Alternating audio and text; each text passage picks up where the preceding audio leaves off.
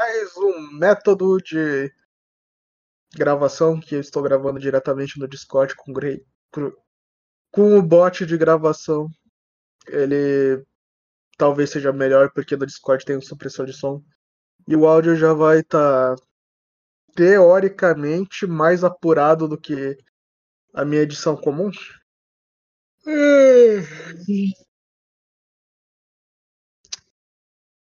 Ah, as coisas que eu ia falar.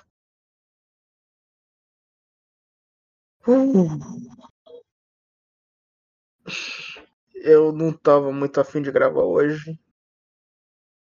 Tomei cerveja ontem, tava afim de gravar ontem, só que tava um barulhão lá fora por causa de uma construção.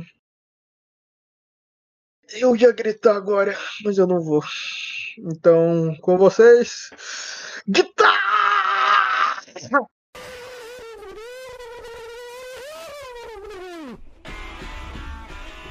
Isso mesmo, pessoal. Vamos falar sobre esse grande filme do Soguishi, o último que ele fez como produtor, diretor, escritor da. Eu esqueci o nome. Calma aí. Pariu, cara. Então, tudo bem. Bem, pessoal, vamos falar desse maravilhoso filme que eu assisti esta semana: Electric, Electric Dragon 80 mil volts que é um dos filmes do Sogoishi, um dos grandes diretores da, do movimento cyberpunk e punk rock do Japão. E provavelmente foi o último filme punk lançado no Japão nessa leva. Ele foi lançado em 2001 e conta com a atuação do Tadanobu Asano, que é um cara que despontou a carreira internacionalmente. Cara muito foda, depois ele foi fazer o Kakihara no Ichi Tequila, que é um personagem que também é muito punk. Depois disso, só foi escalando. Ele chegou aí para os Estados Unidos, onde teve a carreira destruída porque ninguém gosta de atores internacionais no Japão, fora do Japão. Atores internacionais trabalhando no, nos Estados Unidos. E agora ele vai ser o Raiden do Mortal Kombat. Belas merda. Eu espero que ele se dê bem, porque ele é um bom ator, gosto muito dele. E Coacenando com ele tem o Masatoshi Nagase. Que esse eu não conheço mesmo. Mas também é um cara que trabalhou muito com muito filme. E ele fez certo e ficou no Japão. Hoje que ele continua tatuando até hoje.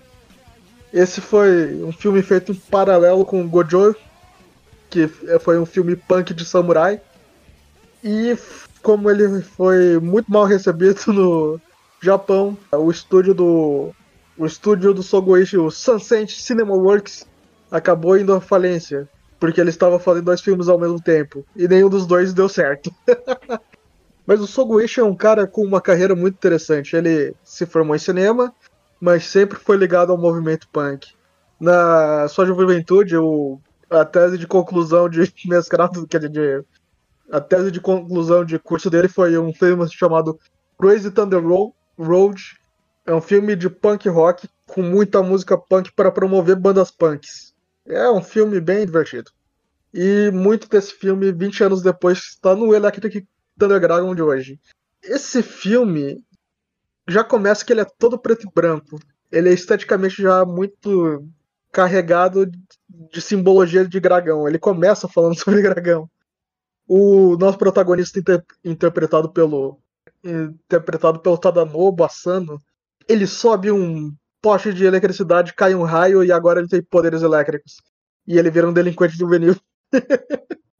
que vive levando tratamento de choque, mas como ele é muito violento, ele acabou voltando várias vezes para prisão e levando tratamento de choque. Virou boxeador e continuou levando tratamento de choque. Até o momento onde ele vive sozinho e é um detetive de lagartos desaparecidos no meio de Tóquio. Ah, e ele descobriu a grande vocação dele de tocar guitarra. Ele toca guitarra para se desenergizar e talvez voltar à normalidade. O filme é altamente interpretativo, porque a maior parte dele é mudo. Ele tem um narrador que só fala o nome dos personagens. E é isso aí. em contrapartida tem o Raiden Buda, que é interpretado pelo Nagase. Ele é um personagem interessante. Eu acho que eles queriam dar uma dualidade para ele, porque ele é um cara que procura ondas de eletricidade eletromagnéticas no ar e ele capta sinal de celular. Isso é mostrado. Ele capta sinal de celular, intercepta um traficante. Ele metade do rosto dele é a face de Buda e metade é o Nagase. E eu acho que o diretor quer dizer que ele é o protetor dessa cidade? Eu não sei, porque esse filme é altamente interpretativo.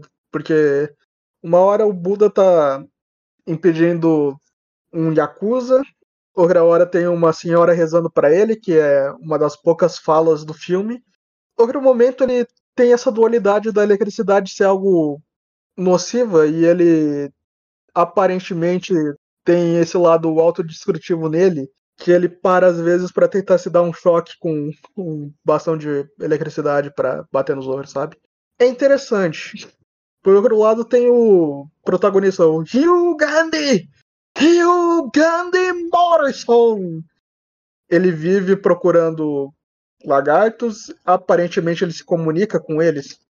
Tem uma relação quase simbiótica com. O, a filmagem faz com que ele fica encarando os lagartos e meio que troca umas ideias. No momento do filme parece que o lagarto fala para ele onde que tá o Buda. e eu não tenho muito mais do que falar do filme. É um filme muito legal. No último momento tem a luta entre o Buda e o Morrison. E eles saem na porrada. E aparentemente o Buda quer o monopólio do, da eletricidade? É esse o plot do filme? Que eles se quebram na porrada e o Morrison decide que vai descer a porrada mais ainda no Buda. E é isso aí. A estética ajuda bastante, que parece muito um gibizão. Bom, na verdade esse filme ele não é só experimental na parte estética. A parte musical dele é muito interessante porque esse filme foi basicamente para patrocinar a banda que o que o Soguichi e o Tadanobu tinha na época a Match 1.67. E eles conseguiram muito bem. Esse é um filme que vale muito mais a pena ver do que alguém falar. É realmente difícil falar desse filme. E você não vê muita gente falando, porque realmente é uma coisa muito mais visual. Eu não consigo descrever em palavras como esse filme é legal. Mas ele é muito legal. E curto, 50 minutos. Ele não sei, chega a ser um longa-metragem, eu acho. É isso aí? Até a próxima.